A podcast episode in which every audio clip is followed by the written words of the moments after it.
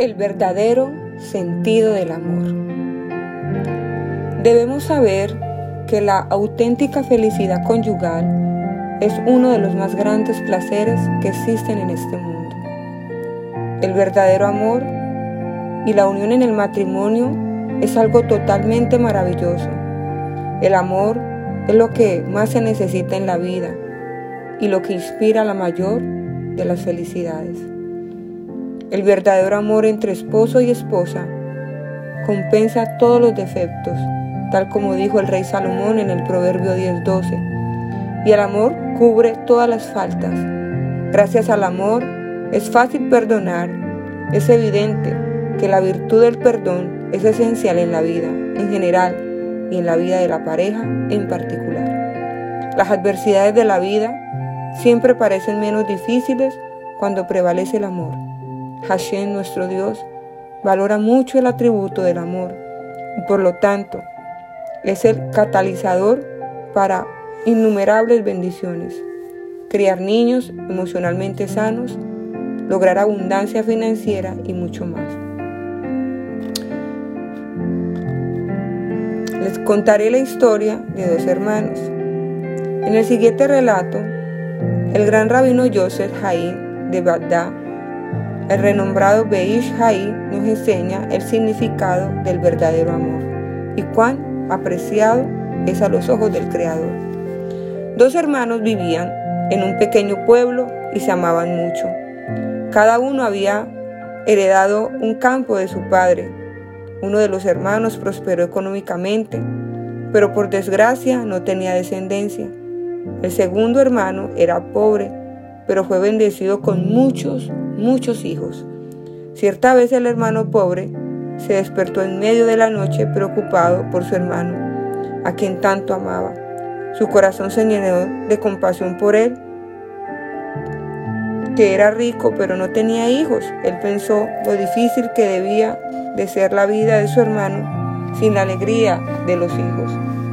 Mientras que él había sido bendecido con una familia numerosa, sintió una, una gran congoja por su hermano y se puso a pensar en algo que pudiese brindar un poco de felicidad a su sombría vida. Al final, decidió que cada noche le daría secretamente un poco de grano de su campo a su rico hermano. Quizás tener más riqueza le traería algún consuelo. Desde esa noche en adelante, el hermano pobre empezó a levantarse a medianoche y cargaba un saco de grano de su campo al de su hermano. Esa misma noche, cuando el hermano pobre se despertó con tanta compasión por su, su amado hermano, ese se despertó también con el mismo sentimiento y pensó, yo soy tan rico y sin hijos que alimentar mientras que mi querido hermano está tan necesitado, tiene muchas bocas que alimentar. necesitado dinero él necesita dinero mucho más que yo. Le llevaré un saco de mi grano cada noche, sí que lo sepa. Y así lo ayudaré un poco. Así también él se despertaba a mitad de la noche para llevar un saco de su grano al campo de su hermano pobre. Una noche tras otra, los hermanos llevaban sacos de grano uno al campo del otro, cada uno ignorante de lo que el otro había hecho pero grande fue el desconcierto cuando, para su gran sorpresa, notaron que a pesar de que había llevado un saco de grano la noche anterior al campo de su hermano, encontraba el mismo número de sacos al día siguiente. Una noche los dos hermanos decidieron quedarse despiertos la noche entera para descubrir el gran misterio. Y así, a medianoche se encontraron en el campo y finalmente entendieron el, el misterio del grano que nunca disminuía. Entonces se abrazaron con lágrimas de emoción en los ojos. Cuando el Creador vio a los hermanos exhibiendo un amor tan extraordinario, decidió que en ese mismo lugar su divina presencia debía habitar en este mundo terrenal. Ese lugar se convirtió en el monte del templo sagrado en Jerusalén. Otros dos hermanos, esta es otra historia. Mientras tenía lugar el hecho de los dos queridos hermanos, una historia muy diferente aconteció en otro lugar. Había también otros dos hermanos, uno rico y sin descendencia y el otro pobre pero bendecido con muchos hijos. Sin embargo, entre estos dos hermanos había un gran odio. Una noche el hermano pobre despertó y pensó, mi hermano no tiene necesidad de todas esas riquezas. Después de todo no tiene hijos que alimentar y cuidar. Yo podría aprovechar bien su dinero. Y entonces entró sigilosamente al campo de su hermano y le robó un saco de grano. Del mismo modo, el hermano rico despertó de su sueño envidioso y molesto por el hecho que su hermano tenía tantos hijos y él ni siquiera uno. No le basta con los hijos que tiene que también quiere el grano, pensó. Entonces entró cautelosamente en el campo de su hermano y también le robó un saco de grano. Una fría noche, cuando cada uno de ellos preparó una emboscada al ladrón de su campo, chocaron uno con el otro y descubrieron sus malas acciones con corazones desbordados de odio, se abalanzaron el uno sobre el otro, golpeándose y maldiciéndose. Viendo el Creador la terrible disputa, decidió quitar su presencia divina de ese lugar. En ese mismo sitio, en el vacío que se formó, fue erigida una casa de idolatría que difundiría un mensaje de odio, división y conflicto, un templo personal. Las historias anteriores enfatizan cuando cuán precioso es el atributo del amor a los ojos de Hashem de nuestro Dios, a tal punto que para su templo sagrado escogió el lugar donde sucedió un acto verdaderamente de amor. Este principio se aplica a todo lugar y a todo momento. Aunque es verdad que nuestro templo sagrado en Jerusalén fue destruido, aunque Hashem Dios es testigo de un verdadero amor entre marido y mujer, su divina presencia habita entre ellos transformando su hogar en un templo sagrado, en miniatura, un lugar de santidad y bendición. Por otra parte, si una pareja, sea cual sea, vive en conflicto y con odio, el Creador retira su divina presencia de su hogar, lo que convertirá sus cuatro paredes en un lugar de contienda y controversia perpetua. Dar con el corazón otra cosa que podemos aprender de los dos queridos hermanos es que el verdadero significado del amor es dar. El acto de dar desinteresadamente caracterizaba el amor que existía entre ellos. Cada uno dio con todo su corazón, sin esperar nada a cambio. El amor entre marido y mujer debería ser igual, cada uno disfrutando verdaderamente el mero acto de darle al otro.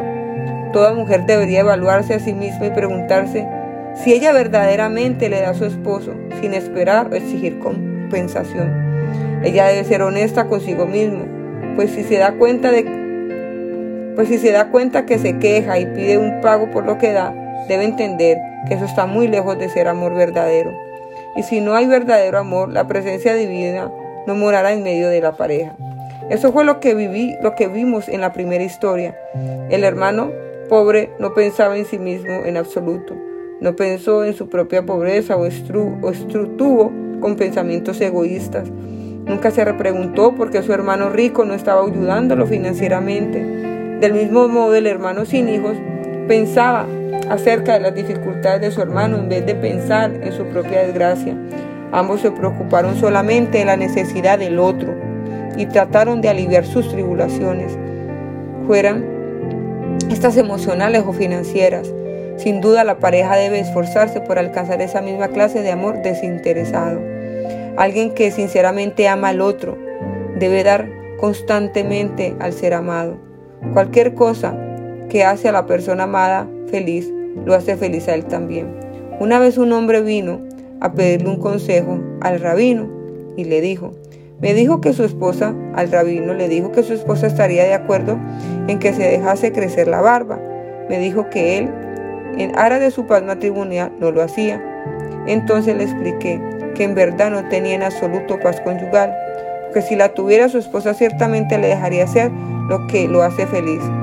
El mismo hecho de que ella estuviera en contra de algo que era tan importante para él refleja que aún debía trabajar bastante para lograr la paz hogareña. Amor es trabajo.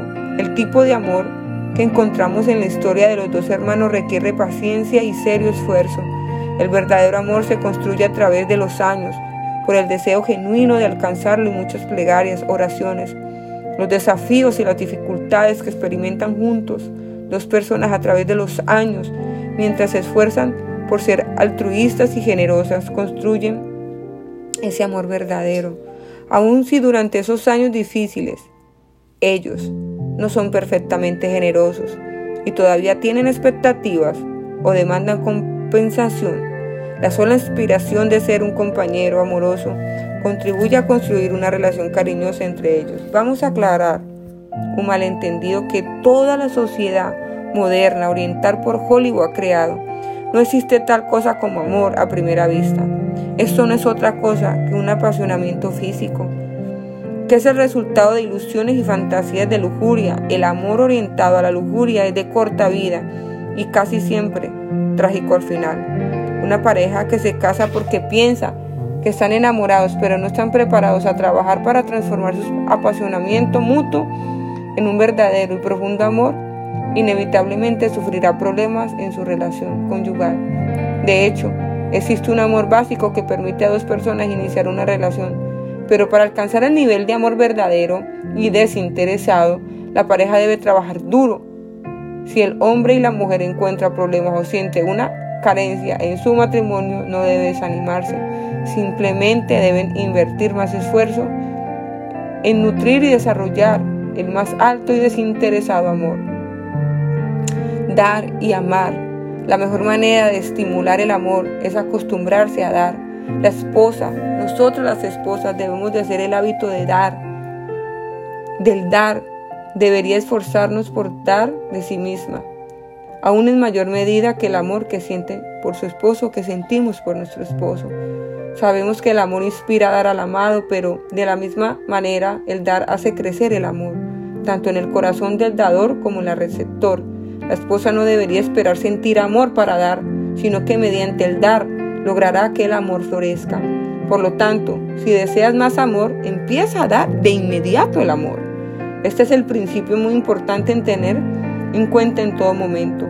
Por lo tanto, cada una de nosotros las mujeres deberíamos invertir reflexión y esfuerzo para encontrar la manera de dar más y mejor amor a su esposo, ocupándose, ocupándose con pensamientos egoístas acerca de lo que debería recibir de él y enojándose porque no le da lo suficiente, es una fórmula probada para, probada para destruir el hogar y perder todas las bendiciones divinas. Un verdadero templo sagrado se construye a través del amor y la generosidad a través de pensar en la otra persona. Una persona que solo piensa en sí misma y en lo que debía recibir a cambio de lo que da, no sabe el significado del amor. Amor es consideración por la otra persona. Lo que das es por el bien de la persona que ama, no por tu propio beneficio ni gratificación.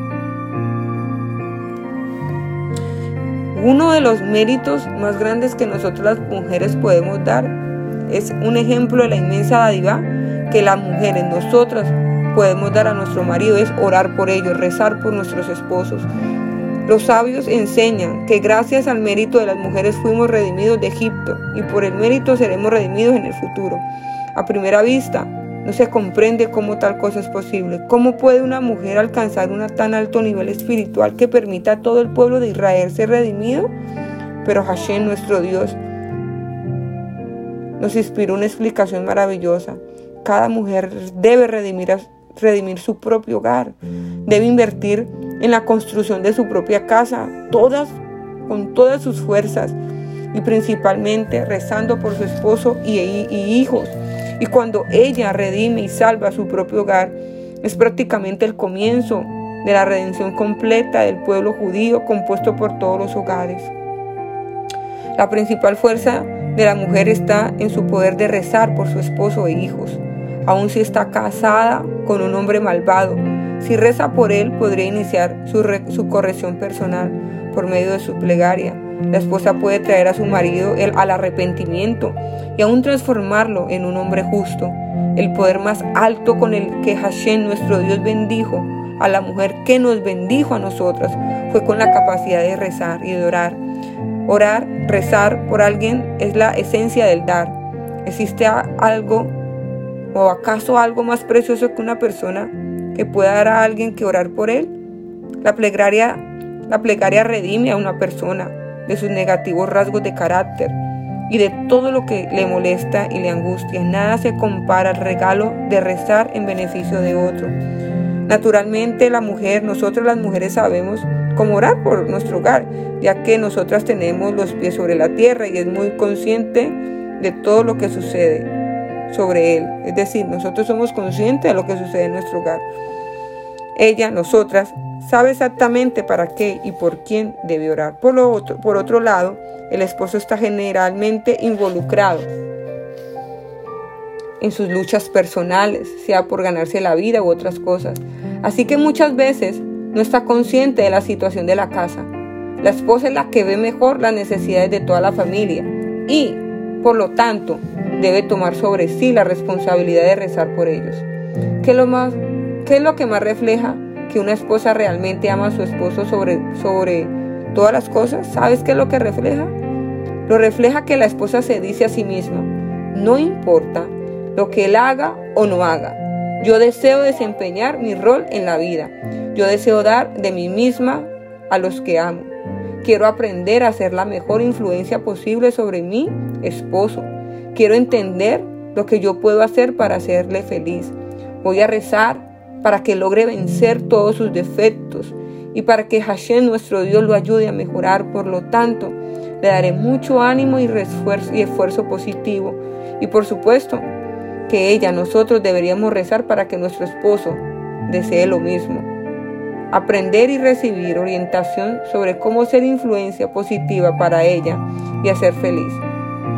En tal hogar prevalecerá una verdadera armonía y la presencia divina morará entre ellos.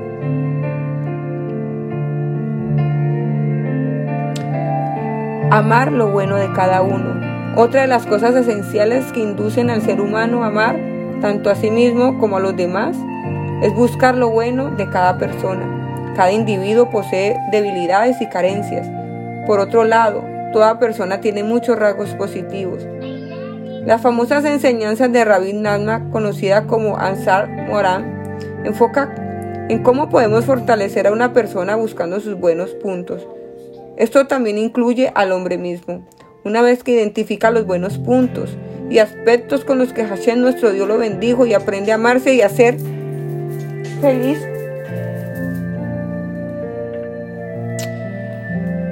Consigo mismo, este método de elaboración de la autoestima es una manera segura para alentar a una persona a hacer el bien, lo que hará que se aleje del mal, por lo, porque la regla es que no hay que luchar contra el mal, sino hacer el bien y concentrarse en él. Y el mal ya se derrumbará por sí mismo buscando los buenos puntos de los que nos rodean. Los alienta y les da fuerza para hacer más y más buenas acciones, ya que les hace sentir amados y apreciados. Cada mujer, cada mujer, cada una de nosotras debemos de tener el hábito de buscar lo bueno en sí mismas, lo que hará amarse. Esto le dará la fuerza para dar, para dar y amar a su esposo. También debe adquirir el hábito de buscar puntos buenos en su esposo, aunque tenga también muchos y graves puntos negativos. Se debe tener cuidado de no dejar que la mala inclinación muestre solo el lado malo del esposo. Después de todo, la mujer misma, nosotros, no somos perfectas. Así como está, como ella no querría que su esposo vea solo sus defectos, no debería concentrarse en sus faltas, solo en lo bueno y así con el tiempo verá con sus propios ojos cómo de poco a poco el amor crecerá más y más y lo malo se reducirá. Este es el capítulo del libro de El rabino Shalom Arush, Sabiduría femenina en el jardín de la paz para las mujeres. En este capítulo habla mucha cantidad de diversas situaciones, entre ellas lo importante para nosotros orar por nuestros maridos. Eh, les invito hoy a que oren por sus esposos, a que Vean más que los puntos negativos, vean los puntos positivos y que trabaje en esa área para que puedan seguir hacia adelante. Les hablo Lady Weiss, que tengan un hermoso día.